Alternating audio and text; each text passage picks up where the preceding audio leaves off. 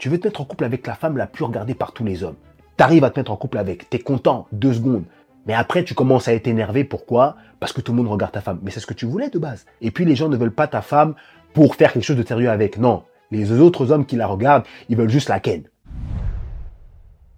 Je sais pas si tu as déjà entendu cette histoire, mais en 2019, il y a un mec qui s'appelle Mathieu Dubois qui a fait l'un des pires crashs émotionnels qui pourraient nous arriver. Je souhaite absolument ça à personne, c'est un truc de fou. En fait, ce mec-là, c'était un étudiant, un petit peu fauché, qui avait pas trop d'argent. Sauf qu'il y a un moment où il a cru sortir de sa situation. Ce qui s'est passé, c'est que ce mec-là a un père. Et ce père-là a un grand-père adoptif qui est mort.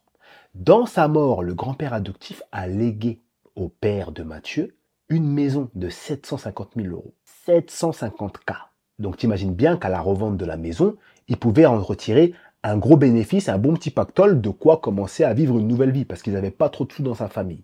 Donc ce qui s'est passé, c'est que le père, il a directement pu revendre la maison, et il a réussi à en s'en tirer avec 400 000 euros dans la poche. Pourquoi 400 000 euros dans la poche?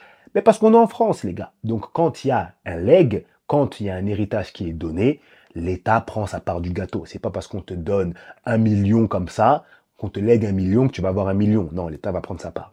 Donc, ils repartent avec 400 000 euros. Est-ce que tu t'imagines? T'es fauché, tu te retrouves avec 400 000 euros sur ton compte en banque. C'était pas prévu. Le grand-père, l'arrière-grand-père adoptif pour Mathieu, donc carrément quelqu'un à qui il ne pensait même pas.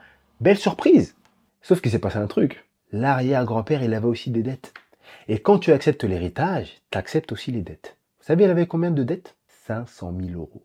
Donc, il se retrouvait à zéro. Ils sont montés à 750 000. Ils sont redescendus à 400 000 et ensuite ils sont redescendus à moins 100 000 euros parce que maintenant les dettes, il faut les payer. Et cette histoire de fou, elle nous rappelle un proverbe extrêmement important. Un bonheur n'arrive jamais seul. C'est quelque chose qu'on sait très bien, mais qu'on a tendance à oublier dans les relations. Et il y a beaucoup de personnes qui enchaînent des relations avec des personnes qui correspondent très bien sur le papier, mais ça ne fonctionne jamais. Pourquoi?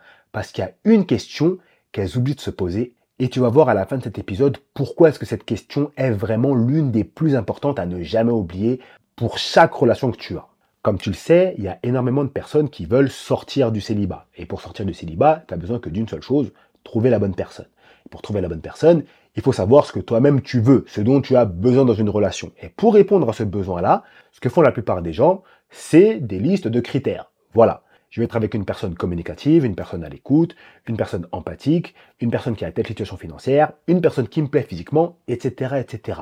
Jusqu'à là, tout va bien, il n'y a absolument aucun problème, c'est juste normal. Sauf que, malheureusement, il y a beaucoup de personnes qui se lancent dans des relations avec une personne qui répond à absolument tous les critères. Je dis bien tous les critères, la relation se passe mal.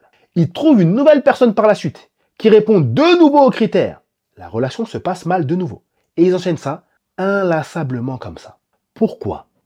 Parce qu'il y a quelque chose qu'ils ont oublié, c'est que chaque critère qui paraît positif a également une partie négative. Et la question que beaucoup de personnes ne se posent pas, c'est est-ce que je suis prêt à assumer le poids de mes critères? Parce qu'une médaille a toujours deux faces, une pièce a toujours deux faces. Et chaque critère que tu as va venir avec un inconvénient. Donc, si tu veux te mettre en couple avec un beau gosse, c'est bien, c'est ton droit, c'est ton choix. Mais est-ce que tu es prête à accepter le fait que beaucoup de femmes vont le trouver beau gosse également? Que beaucoup de femmes vont le regarder quand vous serez ensemble? Que certaines femmes vont parfois lui envoyer des messages? Certaines femmes vont peut-être même frontalement faire le premier pas avec lui Est-ce que tu es prête à accepter ça? Est-ce que ton niveau de jalousie est en adéquation avec ça? Et vous voyez ce genre de questions, on se les pose beaucoup moins. Je veux une personne qui me plaît physiquement. Ok, mais quand la personne est là, le fait que cette personne plaise physiquement amène également d'autres problèmes. Il faut également penser à ces autres problèmes. On entend souvent, par exemple, certaines femmes dire Moi, je veux pas être avec un homme qui fait rien, je veux être avec un homme occupé, un homme qui a des projets, un homme qui a des ambitions, qui bosse sur lui, etc. etc. Mais c'est génial. Mais derrière, est-ce que tu es prête à accepter et à assumer les absences de cet homme? Le fait que vous allez moins vous voir, le fait qu'il y a moins de sorties, moins de divertissement. Ça va de pair. On peut pas dire ouais, je veux un homme occupé, mais que le mec en fait, il soit là en fait constamment disponible pour toi. Non, tu voulais un homme occupé. Ça c'est quelque chose qu'il faut retenir. Et vous savez, par rapport à ça, un dernier exemple euh, féminin, on entend parfois des femmes dire moi je veux rencontrer un homme qui est déjà accompli. Il y a souvent deux types de femmes. Tu as les femmes qui veulent se mettre en couple avec un homme et qui sont prêtes à construire avec cet homme. Donc elles rencontrent un homme qui sait à peu près où est-ce qu'il veut aller, il sait quel véhicule il va utiliser, et elles se disent, bon, je monte dans le véhicule, on va faire ça ensemble. Et bam, ils construisent ensemble. C'est un choix. Et il y a d'autres femmes qui veulent être directement en rencontre avec un homme qui a déjà tout accompli. Ça veut dire que le mec, quand elle le rencontre, financièrement, il est déjà en place complètement, il a déjà accompli une grande part de ses objectifs, etc., etc. C'est un choix. C'est génial. Mais dans cette situation, est-ce que tu es prête à accepter que parfois tu risques de te sentir un petit peu inutile, un petit peu comme si on n'avait pas besoin de toi Est-ce que tu es prête à accepter que tu n'es pas indispensable? C'est pas évident pour tout le monde. Parce que forcément, si un homme, lorsque tu le rencontres, il a déjà tout, il a tout accompli par ses propres moyens, tu n'es pas indispensable à sa vie. Il n'a aucune reconnaissance à avoir envers toi. Et ce genre de questions-là, parfois, pêche. Parce que beaucoup de personnes ne se les posent pas. Et là, j'ai parlé de beaucoup d'exemples féminins, mais pour les gars, c'est la même chose. Il y a beaucoup de gars qui veulent se mettre en couple avec la femme que tout le monde regarde. Tu veux te mettre en couple avec la femme la plus regardée par tous les hommes? T'arrives à te mettre en couple avec, t'es content, deux secondes. Mais après, tu commences à être énervé. Pourquoi? Parce que tout le monde regarde ta femme. Mais c'est ce que tu voulais de base. Tu vas te mettre en couple avec une femme que tout le monde regarde, que tout le monde veut. Et puis les gens ne veulent pas ta femme pour faire quelque chose de sérieux avec. Non. Les autres hommes qui la regardent, ils veulent juste la ken. Et ça, la vérité, c'est qu'on sait très bien. Donc, est-ce que tu es prêt à soulever le poids de tes critères? Tu veux la femme que tout le monde veut, que tout le monde regarde, qui a les, projecteurs sur elle. Est-ce que tu es prête à assumer que cette femme-là, il y a énormément d'hommes qui sont là en train de lui envoyer des messages, des DM, qui lui proposent de l'argent pour faire des trucs salaces, etc., etc. Si t'es pas prêt à accepter ça, ça veut dire que ces critères ne sont pas les bons critères pour toi. Si ces critères ne sont pas les bons pour toi, c'est que cette personne n'est pas la bonne pour toi. Ni plus, ni moins. Du coup, maintenant qu'on sait ça, qu'est-ce qu'on fait pour éviter de se mettre dans ce genre de situation? Ben, Si tu veux, pour moi, tu as vraiment deux types de critères. Premièrement, tu as les critères de séduction. Et deuxièmement, tu as les critères de vie. Les critères de séduction, c'est les critères qui te séduisent lorsque tu les vois ou lorsque tu les ressens. Tu vois, c'est les critères qui t'émoustillent un petit peu lorsque tu y penses. Par exemple, une personne qui te plaît physiquement, c'est un critère de séduction.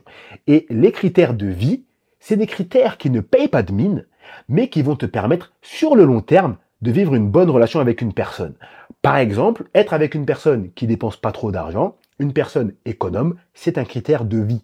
Quand tu penses, c'est pas un truc qui t'émoustille, mais sur le long terme, il vaut mieux être avec une personne qui dépense bien son argent qu'une personne qui fait n'importe quoi.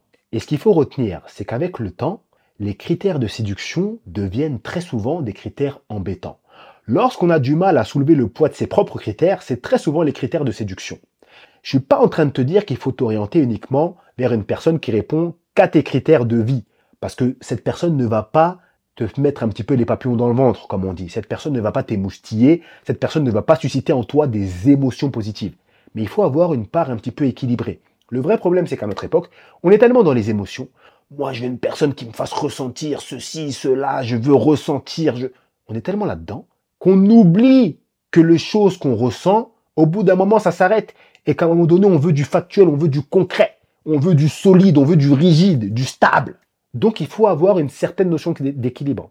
Et tu sais, pour t'expliquer la chose un petit peu plus profondément, hier, là on est dimanche, hier à 14h, j'étais en coaching avec une femme qui voulait se mettre en couple avec un homme. En fait, c'était son ex, un ex avec qui elle était il y a vraiment des années en arrière quand ils étaient beaucoup plus jeunes, et ils, avaient repris contact, ils discutaient un petit peu, elle hésitait à se remettre en couple avec lui, ils avaient plusieurs problématiques qui l'empêchaient un petit peu de se remettre en couple, je l'aiguillais par rapport à ça. Elle me sort quelque chose de très intéressant. Elle me dit, franchement, tu sais, par rapport à cet homme-là, c'est vraiment lui pour qui je suis prête à faire vraiment des choses de fou. J'ai dit, comment ça? Elle me dit, franchement, ce gars-là, c'est vraiment un gars qui me fait ressentir énormément de choses. Je lui réponds, franchement, c'est très très bien. C'est génial qu'il fasse ressentir tout ça. Mais est-ce qu'au niveau intellectuel, ce mec-là est la bonne personne? Elle me dit comment ça, je comprends pas. Je lui dis là, en fait, quand tu me parles de choses qui te font ressentir, tu parles avec le cœur. Mais quand tu réfléchis avec la tête, quand tu réfléchis avec le cerveau, est-ce que te mettre en couple avec lui est une bonne option, oui ou non Et là, elle me dit, je te cache pas que j'avais pas réfléchi à ça. Et là, elle me dit quoi? D'ailleurs, je sais qu'au niveau financier, lui et moi, on va vraiment pas s'entendre parce qu'on a une gestion financière qui est complètement différente. Elle me dit, je comprends pas comment est-ce qu'il fait pour gérer son argent comme ça. Moi, pour moi, c'est impossible. Vous voyez ça, ce qu'elle vient de me dire?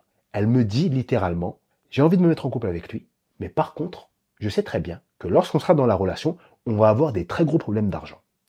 Est-ce que ça vaut le coup de continuer la relation ou non? Ça, c'est à chacun d'en décider. Mais vous voyez, parfois, les critères de vie qui ne sont pas respectés peuvent plus plomber une relation que des critères de séduction qui, eux, sont respectés. Donc, il faut faire très attention et avoir une bonne balance entre les deux. Parce que sinon, tu te retrouves là à vivre une histoire d'adolescent. Ouais, là, tu ressens ça, tu le vois, il est beau, c'est un beau gosse, ça se passe bien, elle est belle, elle a des grosses fesses, des gros seins, maquillage, je ne sais quoi, je ne sais quoi. En fait, tu te rends compte que c'est une personne qui ne te correspond pas au niveau des finances. C'est une personne qui est une drama queen. Peut-être qu'elle va te faire des emplois tout le temps. Lui, peut-être qu'il gère mal son argent. Lui, peut-être qu'il sait pas communiquer. Et au final, la relation, elle va durer quatre mois. Parce qu'une fois que cette phase-là sera passée, vous allez vous concentrer vraiment sur le fond, les critères de vie. Et là, vous vous rendrez compte d'une chose. Il n'y a rien qui va. Donc, équilibrons les choses de façon à pouvoir vivre les meilleures relations possibles. Si tu veux profiter de plus de contenu comme ça, je t'invite à rejoindre mon canal Telegram. Je viens de le relancer. Tu peux nous rejoindre en cliquant sur le premier lien dans ma bio. C'est totalement gratuit. J'y partage du contenu de façon exclusive et des choses un petit peu plus spontanées sous forme de messages vocaux, sous forme de texte. Je commente un petit peu des choses qui se passent dans l'actualité amoureuse des gens autour de nous. On essaie de faire des petites analyses de temps en temps, etc., etc. Donc rejoins-nous. Ça me ferait plaisir. Et moi, je te dis à la prochaine. Salut à toi. À bientôt.